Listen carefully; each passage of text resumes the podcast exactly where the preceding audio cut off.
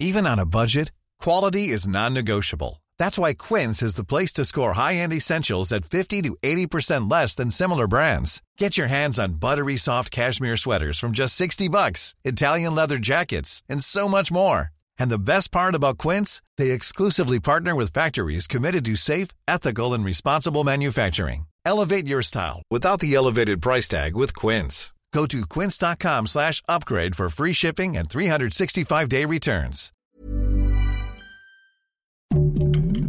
Heraldo Podcast, un lugar para tus oídos. Noticias del Heraldo de México.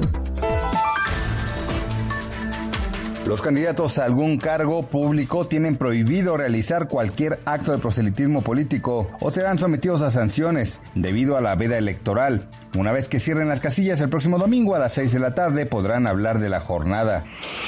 La deuda de México ha aumentado en un billón 873 mil millones de pesos durante la administración de Andrés Manuel López Obrador, según datos de la Secretaría de Hacienda. El comportamiento del peso frente al dólar durante 2020 y el menor crecimiento económico impactaron negativamente al endeudamiento del país y su relación con el Producto Interno Bruto.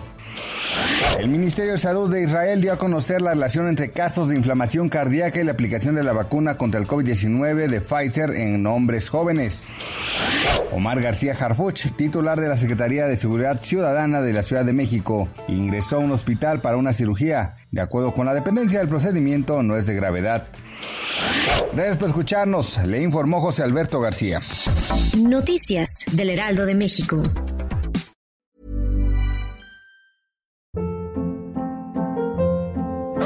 Hold up. What was that? Boring. No flavor. That was as bad as those leftovers you ate all week. Keke Palmer here, and it's time to say hello to something fresh and guilt-free. Hello Fresh. Jazz up dinner with pecan-crusted chicken or garlic butter shrimp scampi. Now that's music to my mouth. Hello Fresh. Let's get this dinner party started. Discover all the delicious possibilities at hellofresh.com.